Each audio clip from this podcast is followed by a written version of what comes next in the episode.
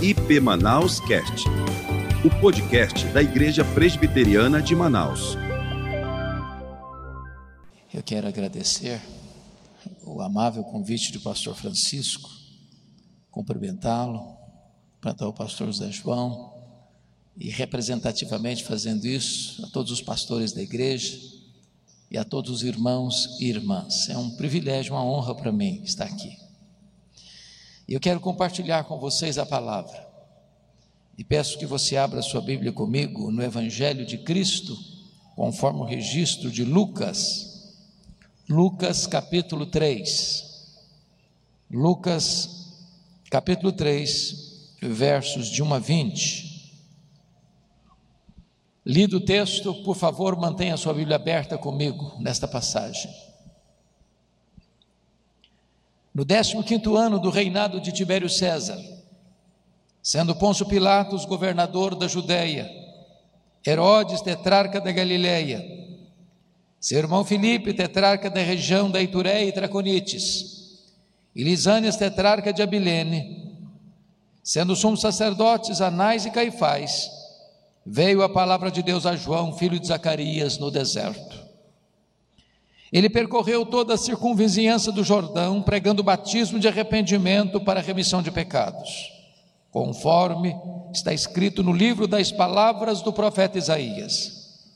Voz do que clama no deserto, preparai o caminho do Senhor, endireitai as suas veredas.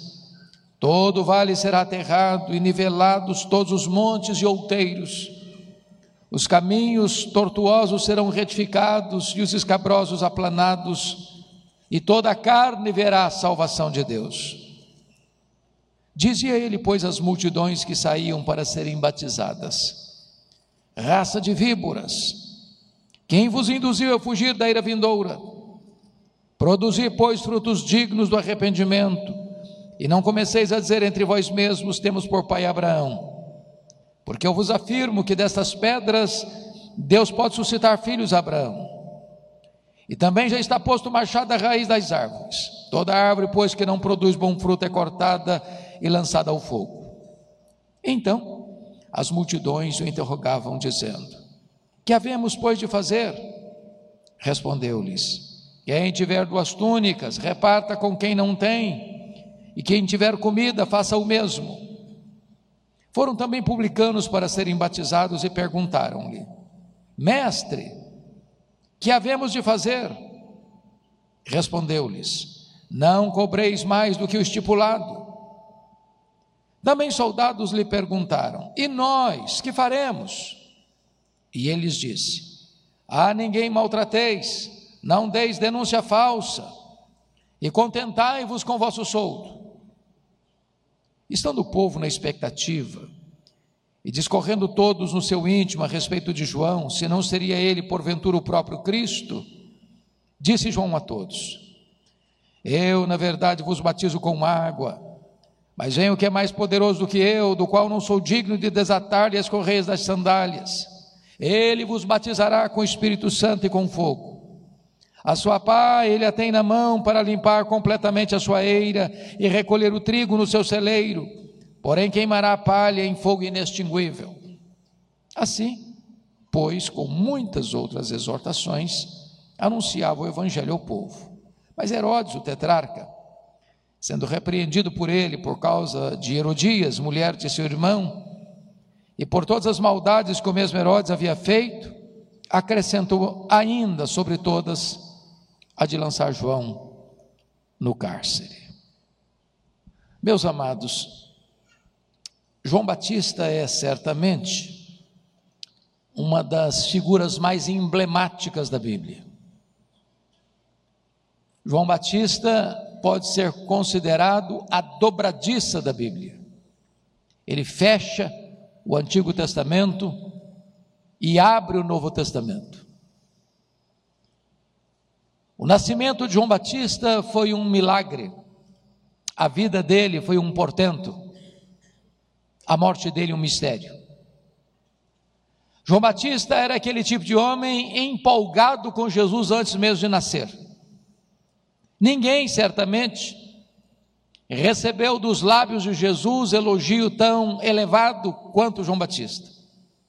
Foi Jesus quem disse: dentre os nascidos de mulher, ninguém foi maior do que João. João foi escolhido para ser o precursor do Messias, aquele que veio preparar o caminho do glorioso Redentor, aquele que veio para converter o coração dos filhos aos pais e dos pais aos filhos, aquele que veio abrir o caminho para um grande reavivamento espiritual. O propósito de Lucas, que era médico e historiador, é mostrar para nós o cenário do império e da província em que João Batista foi levantado por Deus. E Lucas adota uma metodologia, ele parte do geral para o particular. Ele parte do Império Romano para a província de Israel. E então peço que você pouse os olhos comigo no verso primeiro, pois começa assim: no 15 quinto ano do reinado de Tibério César. É sabido que Tibério César governou o Império Romano do ano 14 ao ano 37 depois de Cristo. Desta forma, se João Batista começa o seu ministério no 15º ano de Tibério, estamos falando que João Batista começa o seu ministério no ano 29 da era cristã. Precisamos conhecer como é que era o Império Romano nesse primeiro século da história do cristianismo, para entendermos como é que estava o mundo político desse tempo. Poderíamos começar com Júlio César, o grande general, que foi assassinado. E dentre os assassinos, Brutus estava lá apunhalando Júlio César. Poderíamos olhar para César Augusto, que governa o Império Romano do ano 27 ao ano 14 depois de Cristo, tempo em que Jesus nasceu em Belém da Judéia.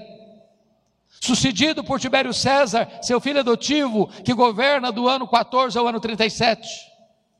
Época em que Jesus foi crucificado e também João dá início ao seu ministério.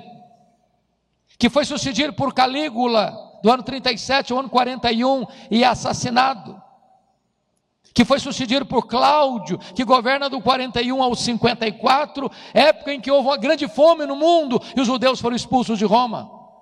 Que foi sucedido por Nero, que governa de 54 a 68, quando Roma é incendiado e começa a brutal perseguição sobre a igreja, época em que foram martirizados Paulo e Pedro que foi sucedido por Vespasiano, que inaugura a Arena da Morte, o Coliseu Romano, onde mais de 10 mil crentes foram mortos na inauguração daquela arena, em 100 dias de festa.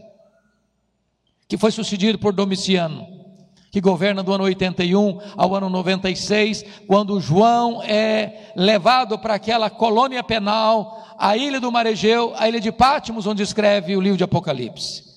Estou lhes trazendo esse breve registro, só para entender uma coisa.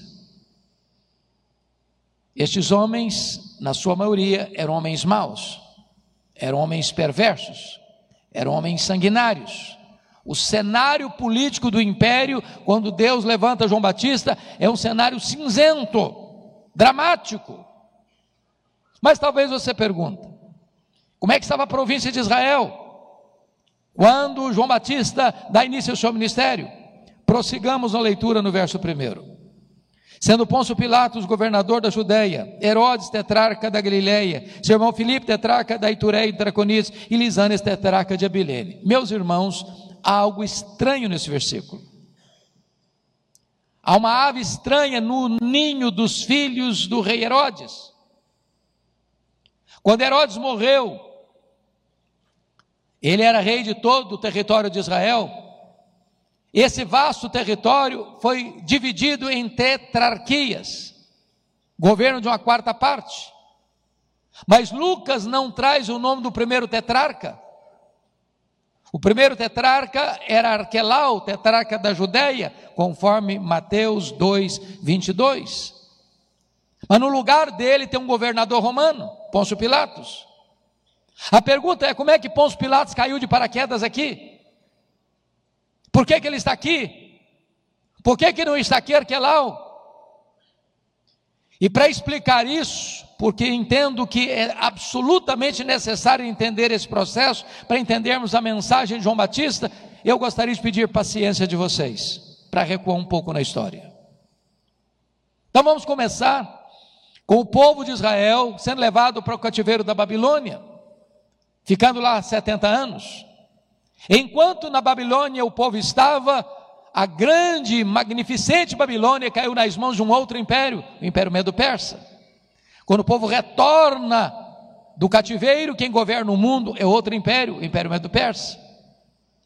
Este império também caiu nas mãos de um outro grande império, o Império Grego, ou Greco-Macedônio, Filipe da Macedônia, Alexandre o Grande, que espalha a cultura grega, chamada cultura helênica, e na época espalha uma língua mundial, que era o inglês de hoje, o grego. Foi nesse período que se traduz o Velho Testamento para o novo, para o grego. Nós chamamos essa versão de Septuaginta. Com a morte precoce de Alexandre o Grande, não tendo ele herdeiro para o trono, todo o vasto império é dividido entre quatro generais. Israel ficou ora sob o poder dos egípcios, os ptolomeus, ora sob o poder dos Seleucidas da Síria. Foi quando governava Antíoco IV, Seleucida da Síria, que o templo de Jerusalém foi profanado. Uma porca foi sacrificada no altar. Isso provoca uma guerra, nós chamamos a guerra dos Macabeus. Quando Judas Macabeus com seu pai Matatias Macabeus, entram nessa batalha, ganham essa batalha e libertam Israel do poder estrangeiro, formando um governo asmoneu em Israel. Mas vocês bem sabem que no ano 63 a.C., Pompeu conquista o território de Israel e agrega todo Israel ao chamado Império Romano. E então Pompeu nomeia Antípater como governador de todo o território de Israel. Com a morte dele, fica mais fácil entender agora. Seu filho Herodes, nós chamamos de Herodes o Grande, porque o Novo Testamento fala de quatro Herodes: Herodes o Grande, Herodes Antipas, que está aqui, filho dele, Herodes Agripa I, que foi chamado rei também, porque ele ajudou Calígula a ascender ao poder com o assassinato de Calígula, ele ajudou Cláudio a ser imperador e recebe de Cláudio o título de rei dos judeus. Está lá em Mateus, Atos 12, ele manda matar o apóstolo Tiago em Jerusalém. E depois temos o Herodes Agripa II, está lá em Atos 26, que diz para Paulo: Por pouco me persuades a me fazer um cristão. Vamos voltar a esse Herodes Agripa, esses Herodes, primeiro, que é o pai desse time que está aqui no versículo 1. Quem foi Herodes? O grande. Me permita explicar um pouco. Foi um grande gestor, um grande construtor. Tudo que tem ou tinha grande em Jerusalém foi ele que fez. Por exemplo, foi ele quem ampliou e embelezou o templo de Jerusalém, tornando-o tão belo quanto o templo de Salomão. Foi ele quem construiu o porto de Cesareia, abrindo o comércio para o mundo, facilitando as viagens missionárias. Foi ele quem construiu a fortaleza de Massada, para onde fugiram cerca de mil judeus quando Jerusalém foi tomada no ano 70. Foi ele que construiu a fortaleza da Antônia. Ele era um grande e magnificente administrador, porém, Herodes era um homem desconfiado, com medo de perder o poder, truculento. Para vocês terem uma ideia, Logo que ele assumiu o governo, ele mandou matar mais da metade do sinédrio judaico, composto de 71 membros. Para dizer aqui, quem manda sou eu. Ele teve experiências as mais diversas, por exemplo, ele casou-se nove vezes. Nove, nove vezes. A chamada esposa preferida dele, Mariana, era da nobreza.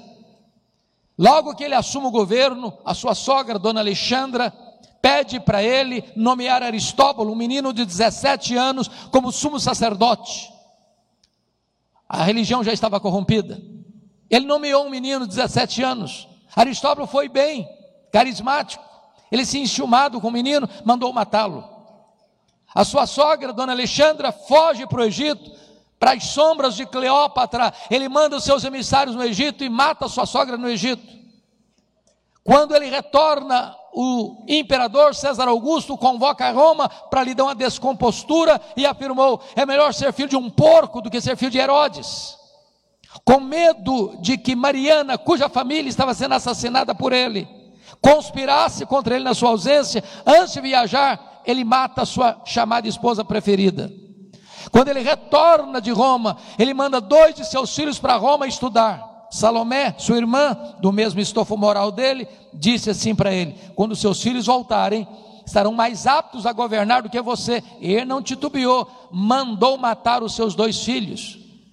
Quando ele estava para morrer, na estância mineral de Jericó, ele fez a sua irmã Salomé jurar para ele: no dia que eu morrer, você me promete que matará pelo menos um nobre de cada família rica de Jerusalém, porque quero ter lágrimas e sangue no meu funeral. Pois bem, por que, que estou lhes fazendo esse registro? Primeiro, para entender um versículo da Bíblia que pastor Francisco durou anos para eu entender. Depois de pastor, eu não entendia. Toda a época de Natal, quando nós fazíamos alguma festa, alguma peça de Natal, eu não entendia esse versículo. Está lá em Mateus 2. Diz assim: que os magos vieram do Oriente, chegaram em Jerusalém e fizeram uma pergunta: Onde está o recém-nascido rei dos judeus? Vimos a sua estrela no Oriente, viemos para adorá-lo. E o rei Herodes se alarmou, e com ele toda Jerusalém. Ué, mas como é que um rei se alarma com uma pergunta dessa? Como é que uma cidade inteira fica alarmada só com uma pergunta dessa? É que Jerusalém sabia do que esse homem era capaz, sempre que alguém se levantava para, na opinião dele, tomar o seu lugar. É por isso que ele mandou matar as crianças de Belém, arredor de dois anos para baixo. Agora eu tenho uma boa notícia para dar para vocês. Os poderosos deste mundo também morrem e são apiados do poder.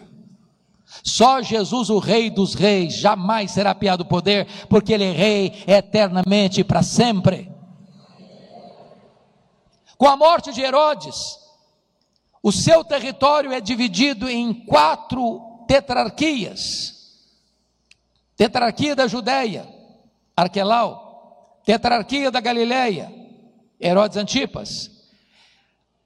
Filipe, considerem vocês Filipe II, tetrarca de Ituré e Traconites. E Lisânias, tetrarca de Abilene. Agora, por que, que o Arquelau não está aqui? Conforme Mateus 2,22. Quando ele assumiu o governo da Judéia, onde está Jerusalém, ele era tão mau, tão violento, que os judeus pediram para Roma assim: tira esse homem daqui, tira esse homem daqui. Vocês sabem que Israel, embora tivesse dentro do Império Romano, mas quem governava Israel era a família herodiana, a família Edumeia. Então Roma aproveita o momento, arranca Arquelau do poder, bota o pé dentro de Jerusalém, bota o pé dentro da Judéia e nomeia um governador romano. Pilatos não é o primeiro, Pilatos é o quinto.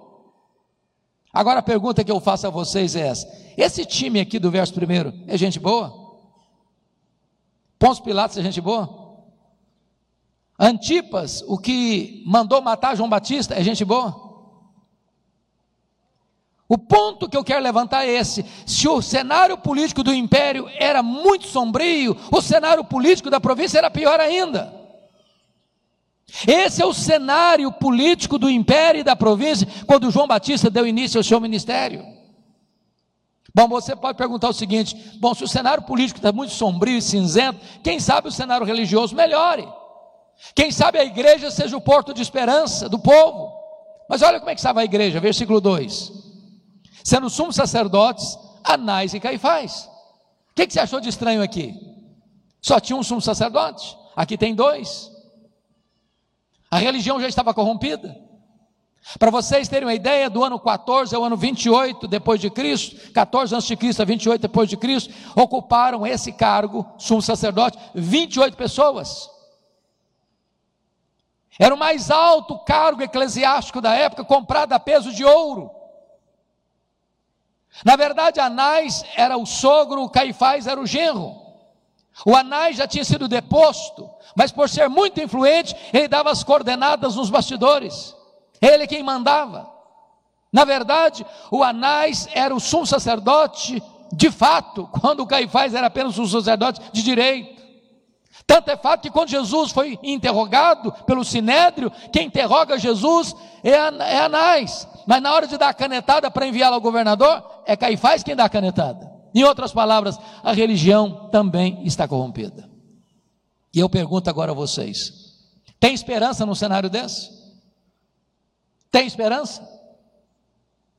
Você olha para o mundo hoje, irmãos, o mundo hoje marchando celeremente para uma agenda anticristã, para destruir os valores cristãos. Você olha para o Brasil hoje com uma agenda muito definida contra os valores judaicos cristãos e você pergunta: tem esperança? Tem esperança? E a resposta é que quando você olha o cenário político e religioso cinzento, Deus entra na história, Deus vira a mesa da história, Deus muda o placar do jogo e Deus cria um fato novo para trazer um grande reavivamento para a sua igreja. É nesse cenário que diz a Bíblia que veio a palavra de Deus a João, filho de Zacarias, no deserto. Ele é um homem estranho, vestindo roupa estranha, se alimentando de comida estranha pregando num lugar estranho. Mas quando a palavra de Deus vem, meus irmãos, não importa se numa grande cidade ou numa cidade do interior, não importa se numa grande catedral ou se num templo pequeno de chão batido, ou se debaixo de uma árvore ou no deserto, onde a palavra de Deus vem, aí as multidões se ajuntarão para ouvir a palavra de Deus. Sabem por quê? Porque não é o lugar que faz o homem, é o homem quem faz o lugar. Como é que foi o ministério desse homem? Confira comigo o versículo 3, por gentileza. Está escrito aí que ele percorreu toda a circunvizinhança do Jordão. Isso não é uma informação, isso é uma metodologia, isso é uma agenda. Na verdade, irmãos, quando você lê os profetas, quando você lê João Batista, quando você lê Jesus, quando você lê os apóstolos, todos eles pregaram lá fora onde, os, onde as pessoas estavam. A igreja evangélica no Brasil, via de regra, mudou a agenda e quer que as pessoas venham cá dentro onde nós estamos. Eles gastavam as solas dos sapatos, nós gastamos os assentos dos bancos. A agenda é centrífuga e muitas vezes nós estamos transformando a agenda em centrípeta para dentro. Se nós quisermos impactar o mundo, nós precisamos ir lá fora onde as pessoas estão. E eu sou grato a Deus pela vida e testemunho desta igreja, que tem se espalhado por essa cidade, tem entrado nos lares dessa cidade e indo lá fora onde as pessoas estão. Por isso vocês têm experimentado de uma maneira tão exponencial um crescimento diferenciado em toda a nação brasileira. Louvado seja Deus. Mas notem vocês que tem 400 anos que ninguém prega.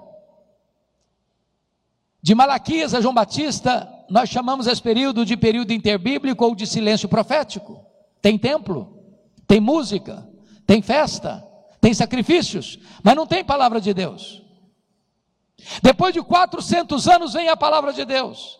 Alguém poderia dizer para João Batista ou João: pega leve, esse povo não está acostumado com Bíblia. Se você pregar uma mensagem muito forte, esse povo não vai aguentar. Prega uma mensagem mais palatável. Prega uma mensagem mais politicamente correta. Mas o que, que João Batista pregou? Ele pegou batismo de arrependimento para remissão de pecados. João Batista não era um profeta da conveniência, ele era o arauto dos reis dos reis, ele não era, ah, irmãos amados, um alfaiate do efêmero, ele era o escultor do eterno. Ele tem compromisso com a palavra, ele não prega para agradar, ele prega para levar as pessoas à salvação. Mas alguém pode perguntar: de onde ele tirou essa mensagem? Ele criou essa mensagem? Ele inventou essa mensagem? Ele é a origem dessa mensagem? Não, a resposta está no versículo 4. Confira comigo. Conforme está escrito nas palavras do profeta Isaías. Depois de 400 anos, quando o primeiro pregador se levantou, ele não gerou a mensagem, ele não criou a mensagem, ele não inventou a mensagem, ele abriu a escritura e pregou a palavra. O pregador não é a fonte da mensagem, ele não cria a mensagem, ele não é a origem da mensagem, ele é servo da mensagem, ele entrega a mensagem. A mensagem não é do pregador, a mensagem é de Deus, a mensagem é da palavra. E eu posso agora então dizer a você, meu amado, Deus não tem nenhum compromisso com a palavra do pregador, Deus tem compromisso é com a sua palavra. A promessa que não volta vazia não é a palavra do pregador, é a palavra do Deus vivo. Meus amados irmãos, esta mensagem de João Batista é uma mensagem de avivamento. E notem vocês que João Batista nos é apresentado aqui no versículo 4 como engenheiro de trânsito do reino de Deus. Preparai o caminho do Senhor, vós o que clama no deserto, preparai o caminho do Senhor, endireitai as suas veredas. O que está por trás aqui como contexto? O que está por trás aqui é que nos, nos tempos idos, dos grandes impérios, os imperadores ou os reis, quando tinham que visitar uma província longínqua, não tendo estradas adequadas para a comitiva real passar, ele mandava os seus engenheiros de trânsito abrir estradas. João Batista é esse engenheiro de trânsito. Ele não está falando de estradas, ele não está tá falando de topografia, ele está falando do seu coração, do meu coração, do nosso coração. Eu quero dizer para os irmãos que, para mim, preparar o caminho do Senhor para que ele se manifeste, é o que você e eu chamamos de avivamento. Nós não produzimos avivamento. A igreja não tem a agenda do avivamento nas mãos. Avivamento é uma obra soberana de Deus. Porém, cabe a nós preparar o caminho do Senhor para que ele se manifeste. Eu tive a bênção de visitar um dos maiores avivamentos da história do século XX, em Quacisabanto, na África do Sul. Ali aconteceu um grande avivamento em 1966. Cegos viram, tetraplégicos andaram, mortos ressuscitaram. Eu tive a bênção de ouvir a regente do coral, que ficou 17 horas no caixão, na hora que ela estava sendo levada para o cemitério, o Senhor Jesus a levantou da morte. Você pode ler esses registros no livro Reavivamento na África do Sul. Se você conhece o inglês e tem acesso ao inglês, tem uma obra mais completa, God Among the Zulus, Deus entre os Zulus de Kurt Koch. Ali foi construído um templo para 15 mil pessoas, uma fazenda, três cultos por dia, caravanas do mundo inteiro indo ver o que Deus estava fazendo. Nós levamos ali uma caravana. Brasileiro é místico por natureza. E muitos da nossa caravana pensaram assim: quem sabe nós vamos ver algum milagre acontecer lá. Pasmem vocês, ficamos lá dez dias. Nem a palavra milagre foi pronunciada por eles nesses dez dias. Mas eu confesso a vocês que eu nunca vi um ambiente tão encharcado da presença de Deus como aquele local. Parecia que você podia palpar Deus, tamanha a presença de Deus ali. Então perguntamos para o pastor Erle Stigen, o instrumento que Deus levantou para aquele avivamento. Pastor Erle Stigen, como é que o senhor define avivamento? O que é avivamento? Ele respondeu-nos: avivamento é preparar o caminho do Senhor para que ele se manifeste. É preciso arrependimento, é preciso confissão de pecados, é preciso choro pelo pecado, é preciso humilhar debaixo da poderosa mão de Deus, é preciso preparar o caminho do Senhor para que ele se manifeste. E o que significa isso na prática? O texto responde: todo vale será aterrado, todo monte outeiro será nivelado, todo caminho torto será é, endireitado, e todo caminho escabroso será aplanado. Qual o resultado? Versículo 6: E toda a carne verá a salvação de Deus. Mas o que significa na prática isso, irmãos? O que é um vale? Vale é um lugar sombrio, são as cavernas da alma são os corredores escuros do coração.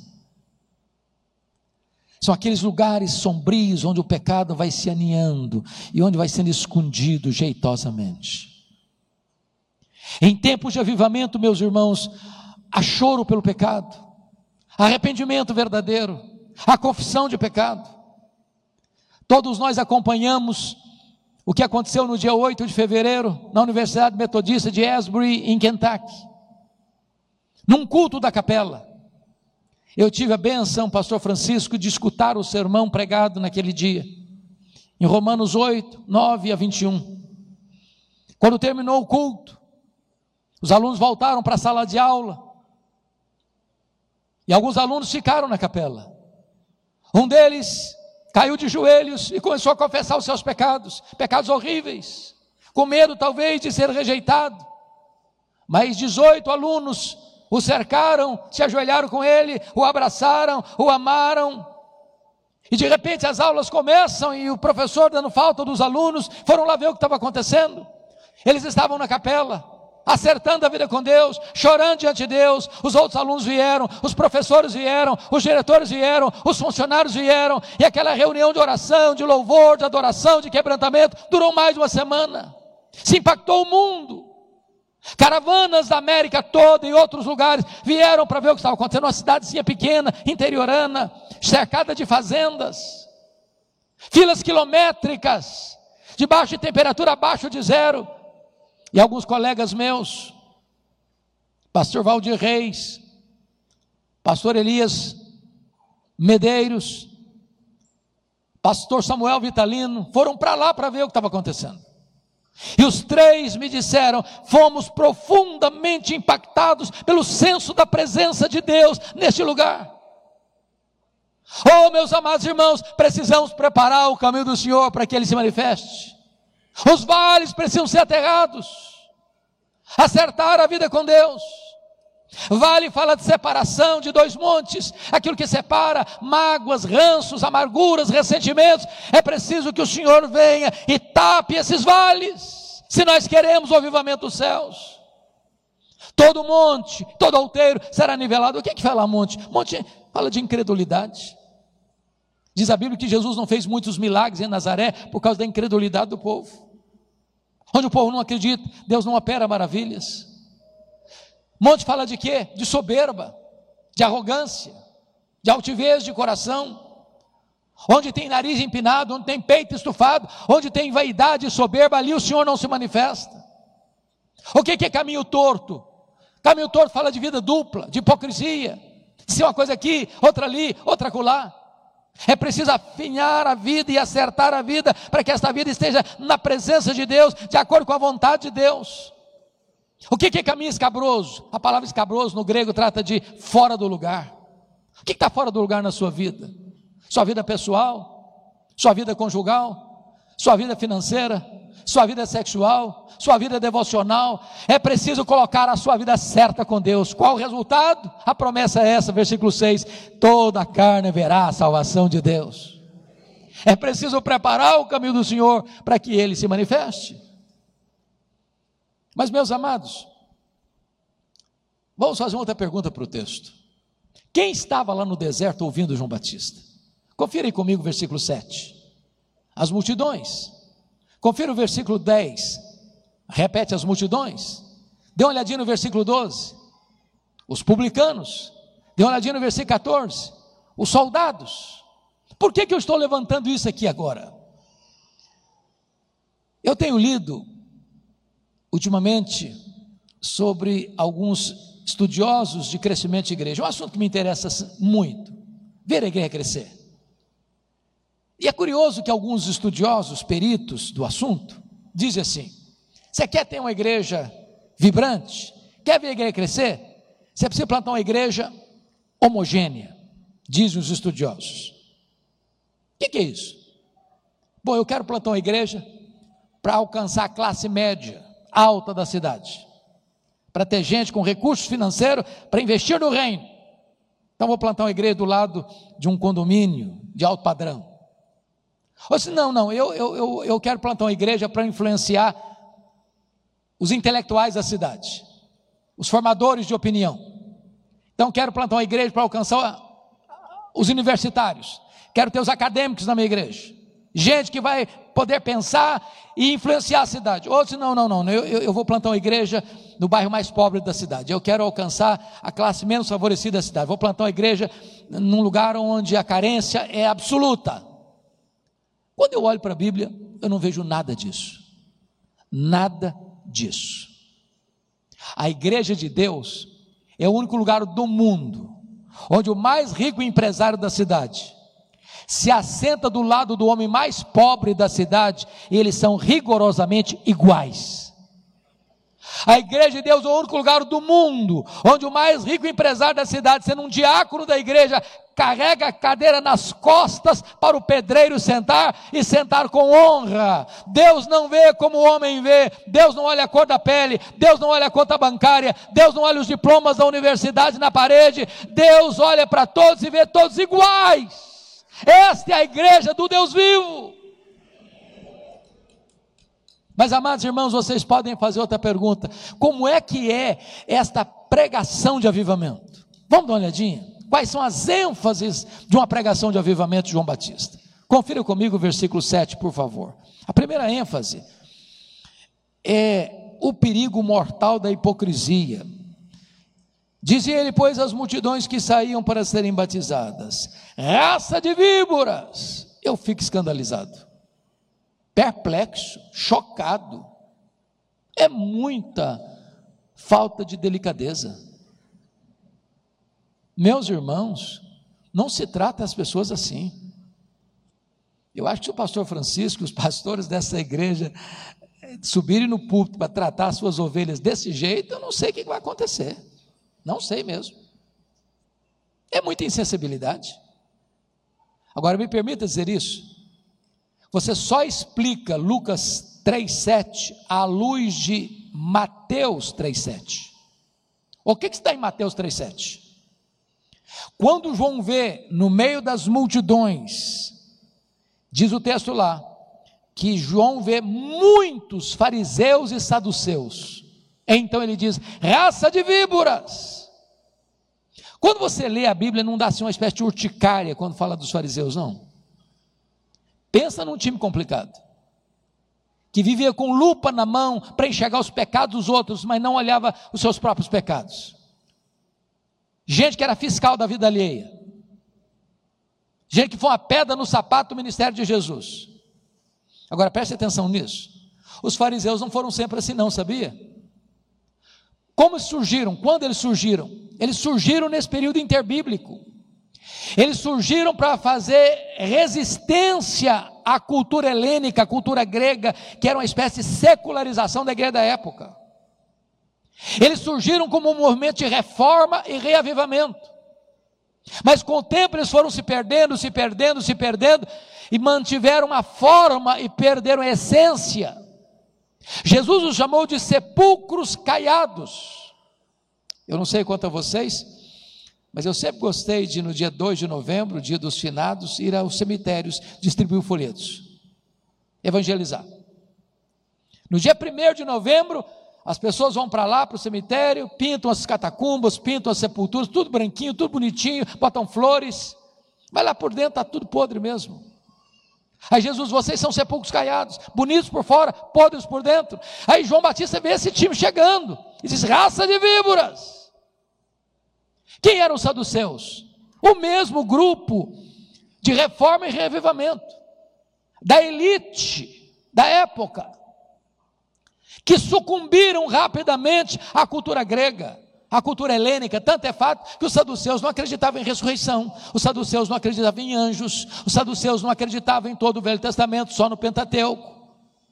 Foram colaboracionistas de Roma, ganharam em troca como moeda de troca, a mina de ouro da religião judaica, a exploração do templo. Vocês sabem disso.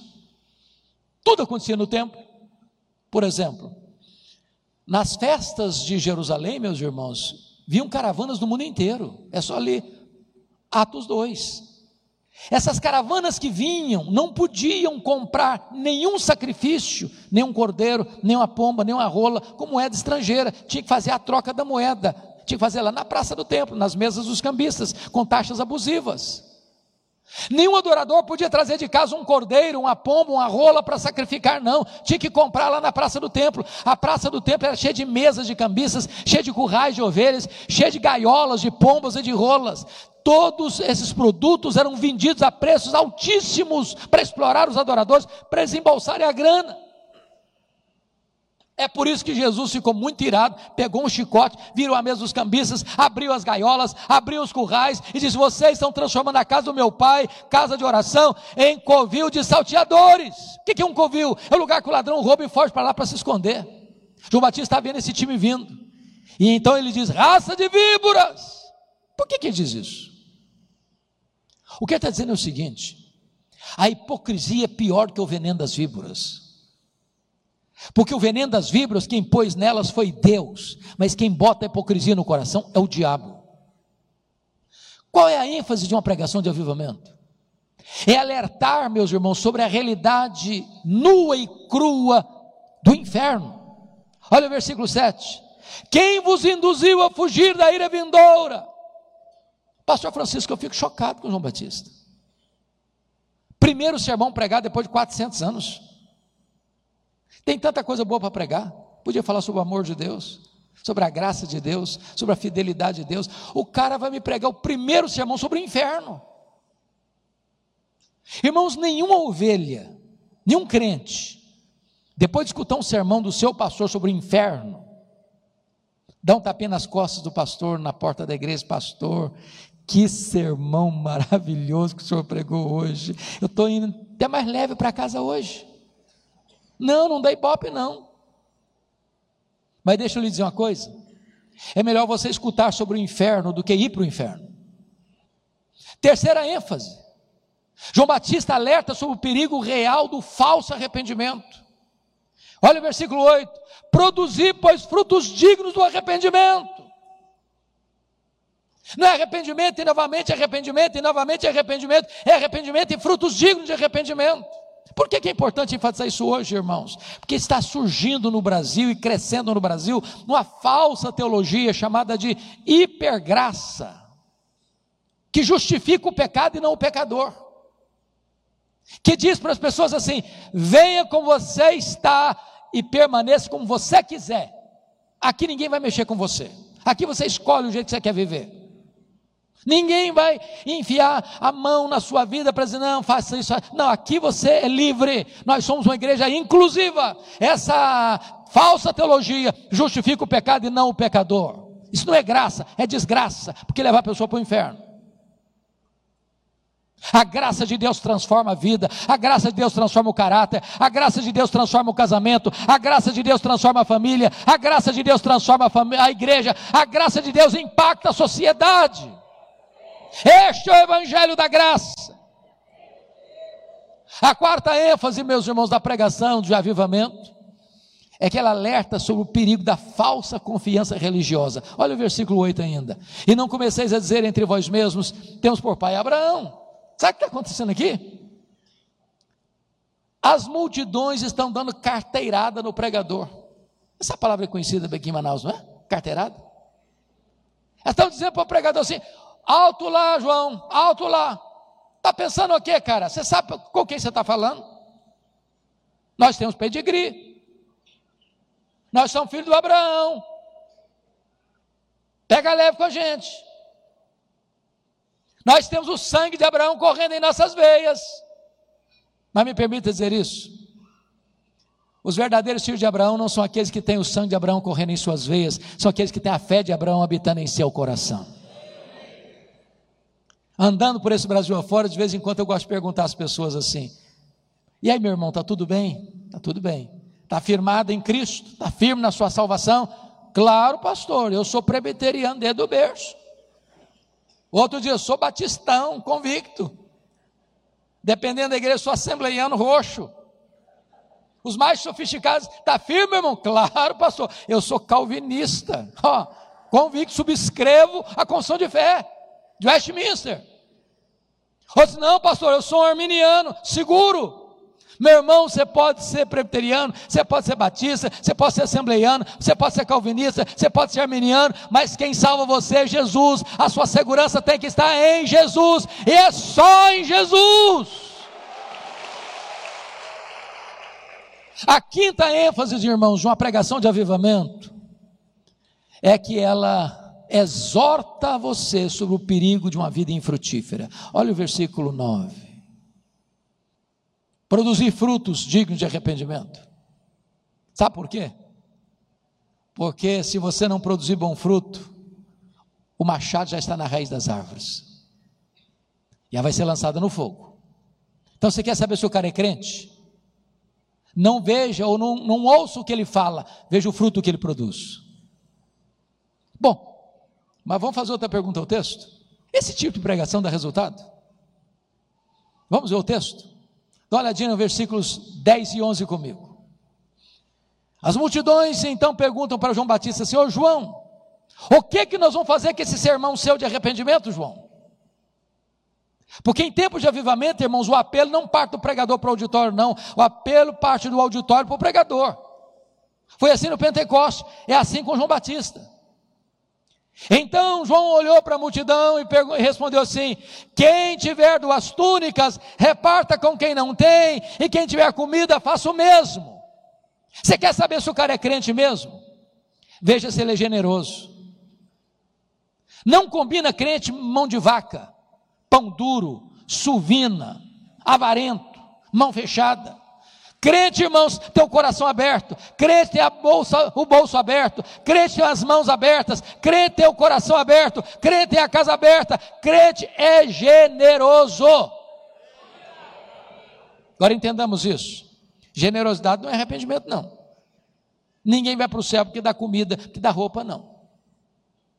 Generosidade é a evidência de um verdadeiro arrependimento e não substituto do arrependimento. Mas vamos dar uma olhadinha aí, né? o segundo resultado. Versículo 12 e 13. Vieram os publicanos, os publicanos mais sofisticados, rasgando seda para Jesus, perguntaram assim: Mestre, e nós? E nós? Vamos fazer o que com esse sermão seu? João Batista disse assim: Não cobreis mais do que o estipulado. Estou falando agora de Receita Federal. Estou falando do leão. Aliás, ele está de olho em você. Sabe mais da sua vida do que você mesmo. Vamos entender isso aqui, irmãos. Naquela época, Roma não tinha a mesma estrutura e a mesma organização que temos hoje para recolher impostos. O que, que Roma fazia? Roma fazia uma concessão para alguém para recolher os impostos de uma determinada região, com o propósito de repassar os cofres de Roma um valor devido. Mas Roma não estava nem aí se a pessoa cobrasse muito mais e embolsasse o resto. Os publicanos, os cobradores de impostos, era a raça mais odiada em Israel, porque eles exploravam as pessoas esmagavam as pessoas. E esse time está lá escutando João Batista. E nós, João, vamos fazer o quê? Não cobreis mais do que estipulado. Você quer saber se o cara é crente mesmo? Veja se ele não passa a perna nos outros. Veja se ele é honesto nos seus negócios. Veja se não usa de meios escusos para ganhar mais dinheiro. Veja se ele não é desonesto na maneira de negociar, de ganhar a sua riqueza. Veja se o trabalho dele é feito com lisura. Irmãos, eu tenho rodado a igreja evangélica brasileira e eu posso garantir uma coisa: a igreja evangélica brasileira precisa de um choque ético. Tem crente enrolado, tem crente que dá cheque sem fundo, tem crente que assume dívida e não quer pagar. O evangelho transforma o caráter, transforma a vida transforma a indústria, transforma o comércio, transforma a economia, transforma o parlamento, transforma as cortes, transforma os palácios, transforma o ser humano, transforma a sociedade. Mas agora, veja o terceiro e último resultado no versículo 14. Os soldados estão lá também escutando João Batista. Soldados romanos num território ocupado. E perguntou: João, e nós? Vamos fazer o que com esse sermão seu de arrependimento? João diz assim: A ninguém maltrateis, não deis denúncia falsa, contentai-vos com o vosso soldo. O que ele está falando? Significa o seguinte, irmãos: qualquer pessoa, seja uma autoridade religiosa, militar ou civil, quando o cara está investido no seu posto de autoridade, o risco dele exorbitar e machucar as pessoas é muito grande.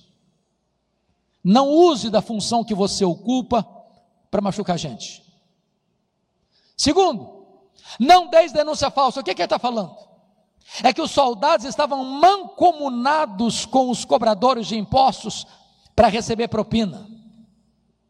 Então eu vou explicar o que significa isso. Meu amado, seu nome, por favor. Francisco? Francis Neto. Vou pegar o Francis Neto como exemplo. Chegava o cobrador de imposto, o publicano na casa do Francis Neto, dizia: Ô Francis Neto, eu vim dizer para você que o seu imposto esse ano é tanto. Francis Neto tomava um susto: Meu Deus, eu não posso pagar isso tudo. Se eu pagar isso tudo de imposto esse ano, vou passar necessidade. Pois é, é esse tanto mesmo. Não discutia, não, ia embora. Entrava o soldado. Francis Neto vem dizer que o seu imposto esse ano é tanto. Eu não posso pagar isso tudo. Ou você paga, ou eu te denuncio. Ser denunciado para um soldado romano é botar a cabeça prêmio. Parte dessa grana ia para o bolso do soldado. João Batista diz o seguinte: não deis denúncia falsa. Contente com o seu salário. Você quer saber se o cara é crente mesmo? Veja se ele não usa de expedientes desonestos, ilegais, ilícitos para ganhar propina, para receber propina, para se enriquecer ilicitamente. Veja se o camarada não usa de mecanismos vergonhosos nos bastidores para se enriquecer ilicitamente. Eu sei, meus irmãos, que essas coisas não acontecem mais hoje, mas nunca é demais alertar. Bom, deixa eu terminar. Antes de terminar, eu quero falar sobre três coisas sobre o pregador. Primeira coisa do pregador é que sabe qual é a sua identidade. Dá uma olhadinha no versículo 15, por favor. Olha o que está escrito aí. Estando o povo na expectativa e discorrendo todos no seu íntimo a respeito de João, se não seria ele porventura o próprio Cristo, disse João a todos: Eu, na verdade, vos batizo com água, mas vem o que é mais poderoso do que eu, do qual não sou digno de desatar-lhe as sandálias, as correias das sandálias, e ele vos batizará com o Espírito Santo e com fogo. O que está acontecendo aqui? Deixa eu usar uma expressão do Jeremias Pereira. João Batista era uma espécie de cara de leão. Cara de leão, ele não tinha medo, não, ele pregava. Aí de repente as multidões, não é multidão, multidões, começa a pensar assim: você quer saber de uma coisa? Esse cara não é precursor do Messias, coisa nenhuma.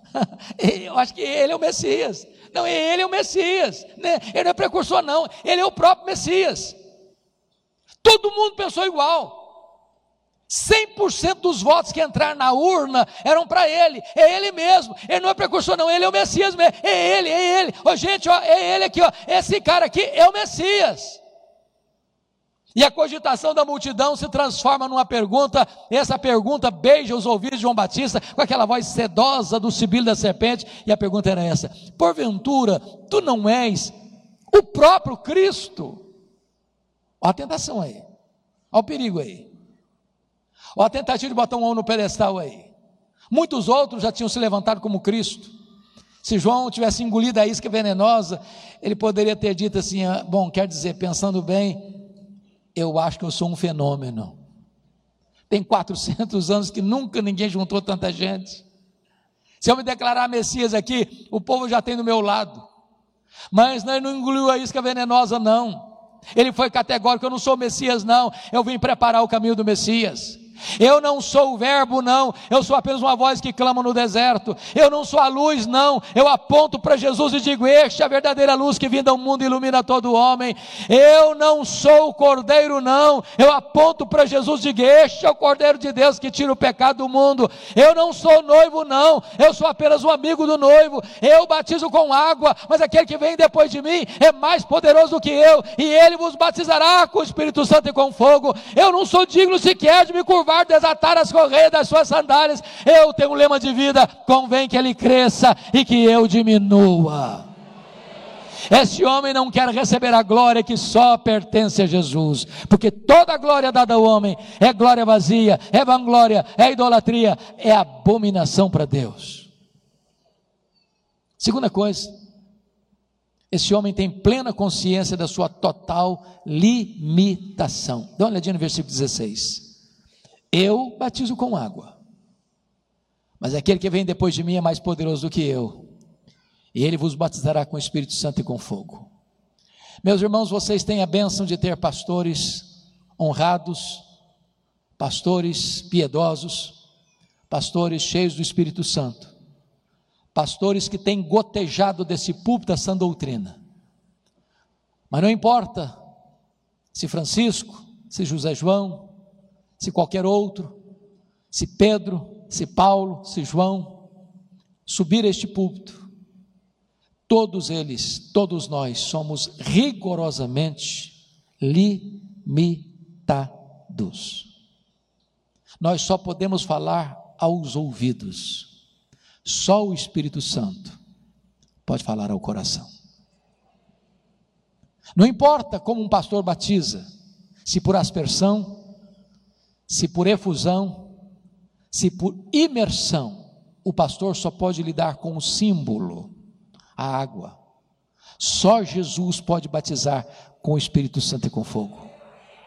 Nós podemos pegar os elementos da ceia, partir o pão, distribuir o cálice, mas nós não podemos tornar esses elementos eficazes como meio de graça no coração das pessoas. Nós somos rigorosamente limitados. João Batista entendia isso. Mas finalmente, e eu encerro aqui, João Batista, mais do que isso, era um pregador corajoso. Olha o versículo 19 e versículo 20 comigo.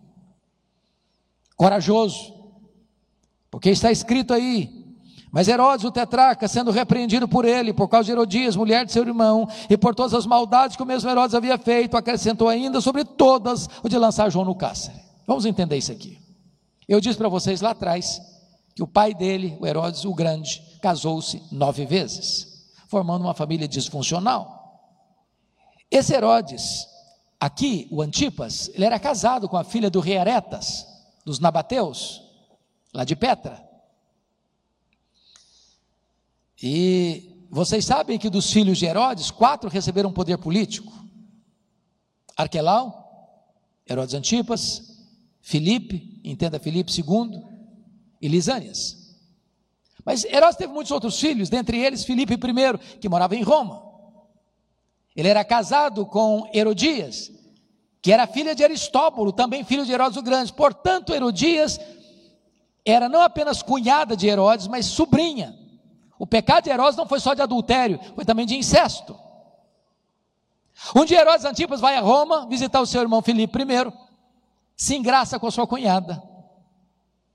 E ela diz assim para ele: Se você me prometer se divorciar da sua mulher, a filha do rei Heretas, eu largo o seu irmão e vou com você para Galiléia. Herodes topou. Agora pense na cena comigo. Um dia Herodes Antipas desembarca na Galiléia com a Herodias a tiracolo. E o João Batista, que era cara de leão, não tinha medo de ninguém, botou a, o dedo na cara dele e disse: Não tinha listo possuir a mulher do teu irmão. Ele sabia que estava mexendo num vespeiro, num ninho de cobras. Foi odiado por isso. Foi preso por causa disso. Preso aonde? Na masmorra de Maquerós. Onde fica Maquerós? do lado do Mar Morto, 45 a 50 graus, um lugar insuportável. Herodes até que gostava de ouvir João Batista. De vez em quando ele dava uma escapadela e ia lá ouvir João Batista. Sabe o que João Batista falava para ele? Juízo final. E o cara se mais apavorado ainda. Um dia teve uma festa na casa do Herodes, convidou os seus amigos. Já estava chapado, bêbado. A filha de Herodias dançou muito desenvoltamente perto dele, e ele ficou muito encantado. Fez uma promessa inconsequente para a menina: Pode pedir o que você quiser. A menina, esperta como a mãe, perguntou: Mamãe, o que é que eu peço? Herodias disse: Peça a cabeça de João Batista, numa bandeja. Agora sai o carrasco lá da Galileia, vai lá no Mar Morto, tira João da prisão, bota a cabeça dele num cepo, decepa a cabeça dele com a espada. E agora entra a cabeça pingando sangue naquela festa macabra, como um bolo macabro. E você sai horrorizado da cena. Meu Deus, que tragédia. Que fim inglório. Que final triste. Só que João Batista não pensava assim. João Batista entendia que é melhor você estar preso com a consciência livre do que estar livre com a consciência presa. João Batista entendia que é melhor você perder a cabeça do que perder a honra. É melhor morrer do que viver com desonra. Por quê? Porque o que importa para um homem não é como ele morre, mas é como ele ressuscita. Meus irmãos, se vocês estão antenados, e eu acho que todos nós estamos, o cenário não é simples no mundo e no Brasil. É provável que a igreja enfrente tempos de perseguição. Hoje não tem mais espaço para crentes covardes, irmãos. Não tem mais espaço. Os covardes não herdam o reino de Deus. É preciso ter coragem, é preciso ter tutano para viver o cristianismo. Maiúsculo, viril. O que eu posso lhes garantir uma coisa: não importa o que venha, não importa se a luta será grande, não importa se a perseguição vai ser ardente, eu posso lhes garantir isso: o céu indenizará todo o sofrimento que a igreja vier a enfrentar porque a nossa leve e momentânea tribulação produzirá para nós eterno peso e glória, acima de toda comparação. Na verdade, nós podemos afirmar: se vivemos, para o Senhor vivemos, se morremos, para o Senhor morremos, quer pois vivamos, quer pois morramos, nós somos do Senhor. Eu pergunto hoje para você: que pai, que mãe bota o nome num filho de Herodes? Só um louco, ou um desavisado. Mas João Batista, apesar de morto, ainda fala, ainda inspira, ainda motiva. E a minha oração nesta noite é que a vida de João, é que o ministério de João, é que a coragem de João, é que a morte de João mova você, desperte você, encoraje você para se levantar, para se posicionar e para ser um crente de verdade, um crente maiúsculo, um crente superlativo, um crente para a glória de Deus. Portanto, é o Senhor Jesus, a quem ele anunciou, seja honra, seja glória, seja louvor, agora e pelos séculos eternos. Amém e amém. E que a graça do Senhor Jesus Cristo, o amor de Deus o Pai e as eternas e eternas consolações do Santo Espírito de Deus pouse sobre vocês, meus irmãos e minhas irmãs, hoje e para todo sempre.